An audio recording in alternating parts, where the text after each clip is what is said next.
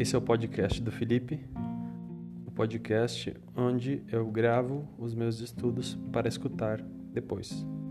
Obrigado.